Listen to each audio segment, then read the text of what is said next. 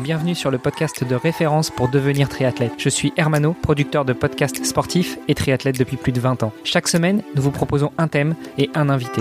Aujourd'hui, commençons par découvrir ensemble la personne qui va nous accompagner pour quelques jours. Pour participer à nos podcasts, rejoignez notre groupe Facebook, c'est le meilleur moyen d'être tenu informé des invités de la semaine et d'échanger avec nous. Allez, c'est parti, on lance le thème de la semaine avec notre invité.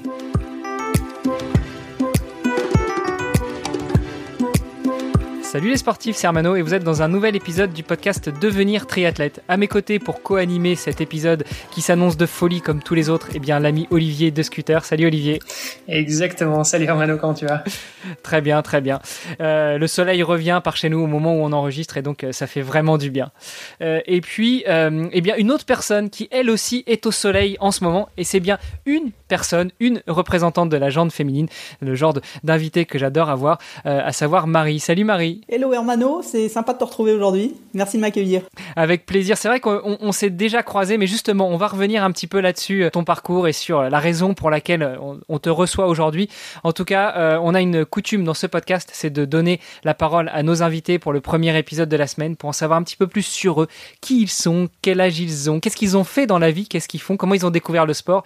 Donc voilà, je t'ai balancé quelques questions comme ça en bloc. Marie, c'est à toi. Qui es-tu, Marie Eh bien, je m'appelle Marie, mais mon surnom c'est Louti. Donc en fait, ça fait plus d'une vingtaine d'années que, je m'appelle Louti, et donc c'est avec ce surnom que je suis partie dans mon aventure folle, euh, dans laquelle je me suis lancée quand j'avais 42 ans, c'est-à-dire il y a deux ans, euh, c'est-à-dire un tour du monde en courant. Je me suis dit que j'allais faire le tour de la planète au rythme d'un marathon par jour en me déplaçant de donc de 40 km en 40 km à peu près et que je trouverais bien une ville tous les 40 km. Ça fait deux ans que ça dure mais j'ai eu un petit peu d'interruption donc je, je, suis dans cette euh, aventure incroyable mais avant ça j'avais une vie relativement normale mais pleine de voyages quand même. J'étais CFO et je voyageais un peu à travers le monde et et voilà, donc euh, je voyage à travers le monde, c'est ce que je fais depuis une vingtaine d'années, voilà. Et, et, à force de voyager à travers le monde pour le boulot, tu t'es dit maintenant je veux voyager à travers le monde juste pour moi, c'est ça? C'est ça, c'était un peu lent avec le boulot parce que le temps d'arriver quelque part, de s'installer, d'apprendre la langue, de comprendre les codes, etc., de se faire une, une petite vie, il y a quand même euh, facilement 4, 5, 6 ans qui se passent hein, avant d'être bien installé quelque part et de vouloir repartir ailleurs. Donc c'est un peu lent comme rythme. C'est très bien, mais c'est ça fait pas le tour du monde en une vie. Il aurait fallu plusieurs vies du coup. Et, du coup, euh, euh tu nous as dit que tu étais euh, CFO, euh, pour ceux qui ne sont pas des, des, adeptes de la langue de Shakespeare, tu peux nous expliquer en quoi consistait ton job avant? Euh, CFO, c'est l'équivalent en langue française, ça doit être entre quelque part entre le DAF et le, le directeur financier, euh, grosso modo. Donc je travaillais dans la finance, dans l'audit, dans le droit un petit peu. Mais j'avais aussi fait une petite incartade de 5 ans pendant laquelle j'étais entrepreneur dans l'événementiel sportif, en Grèce d'ailleurs, où je suis en ce moment.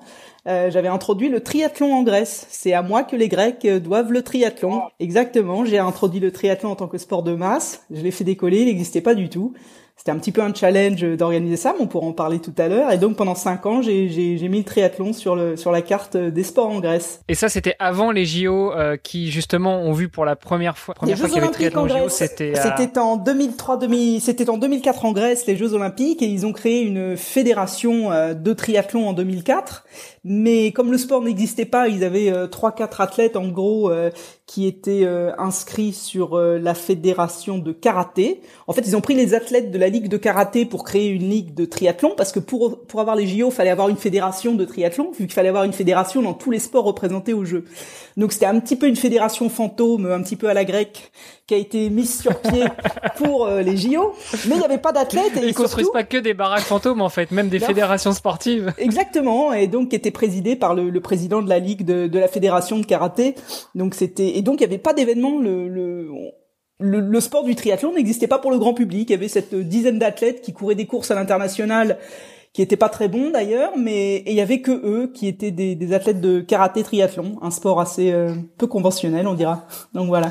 C'est c'est marrant parce que finalement le, le triathlon, il doit quand même ses origines euh, d'une certaine manière à la Grèce antique. C'est en Grèce, enfin c'est dans la Grèce antique que qu'il y a eu les premières apparitions des, des multisports euh, aux Jeux Olympiques, etc. Où on allait enchaîner différentes disciplines. Donc d'une certaine manière, on pourrait dire que l'ancêtre du triathlon finalement il vient de Grèce. D'une certaine manière, oui. Bon, il n'y avait pas les vélos à l'époque, hein, mais euh, je pense que oui, le multisport euh, vient de Grèce.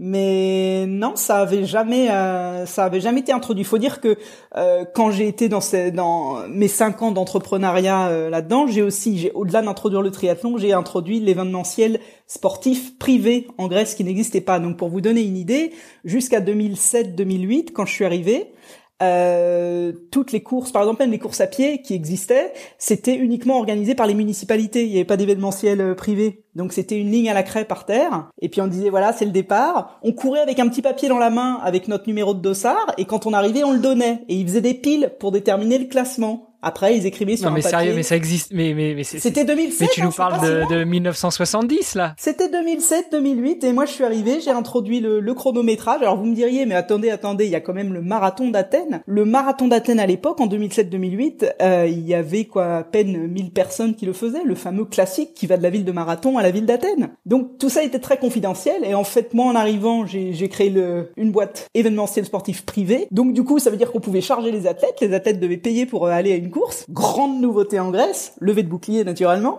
Mais du coup ça veut dire qu'on pouvait apporter une certaine qualité, qu'on pouvait euh, faire un truc un peu fun, euh, un peu festival, un peu euh, pour toute la famille, pas juste pour les athlètes. Et puis on a on a apporté de la qualité, des médailles, du chronométrage, bref. Mais tout ça, ouais, c'est fou de se dire qu'en 2007-2008, dans un pays comme la Grèce, un pays d'Europe en fait, tout ça n'existait pas. C'était un gros challenge.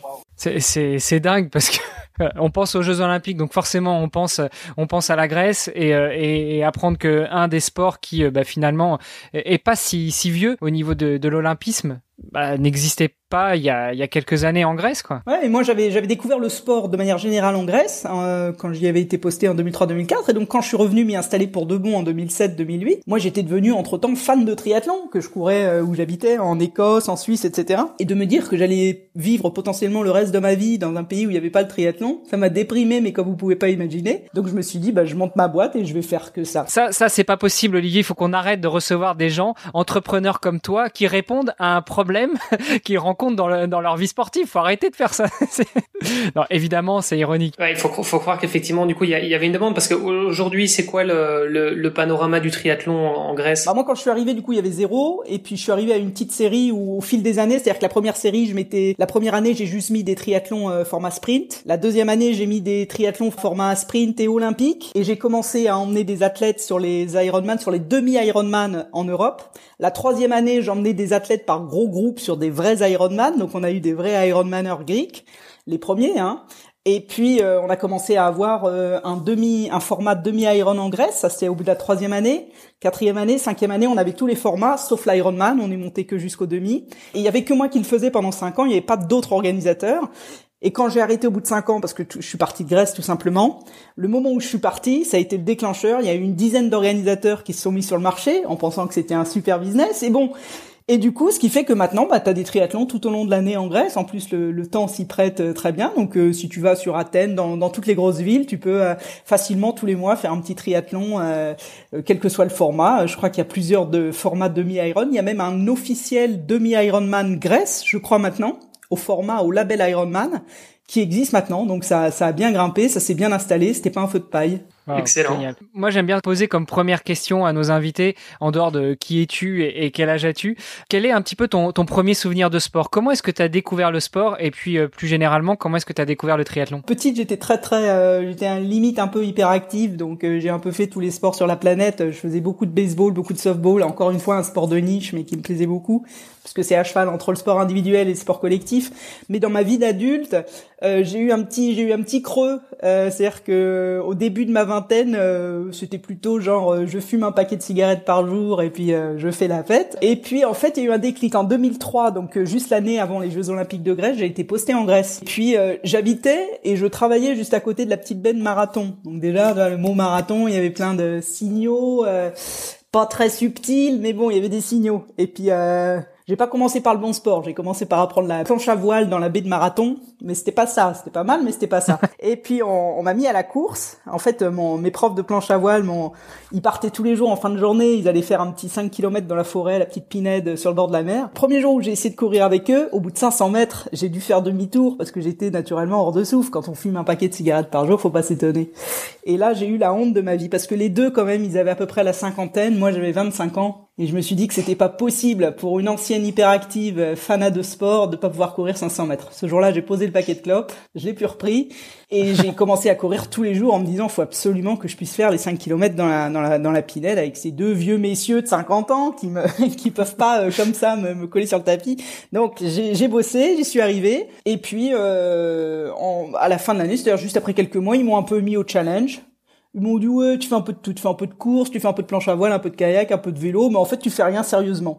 J'ai été piqué euh, au vif et je me suis inscrit pour le marathon d'Athènes qui se passait donc dans euh, c'était je sais plus combien j'avais j'avais quelques semaines juste pour me préparer sachant que j'avais jamais couru plus de 5 km de ma vie.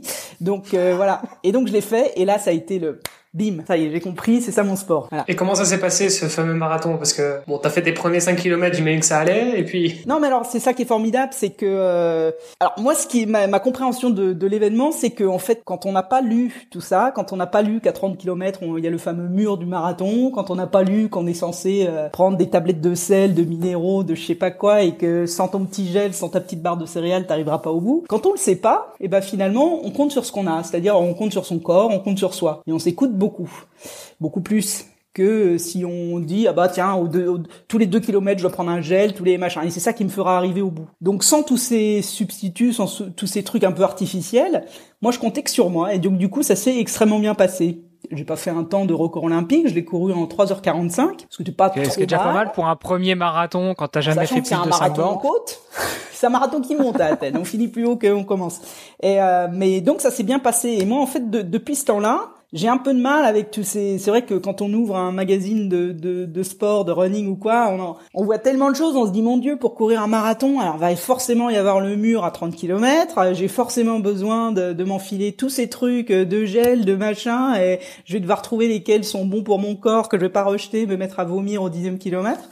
Et j'ai l'impression qu'il y a beaucoup de, de, parasites euh, en fait dans la course à pied. Moi, je, ce que je pratique en ce moment, même dans mon tour du monde, c'est quelque chose de beaucoup plus euh, naturel, beaucoup moins parasité.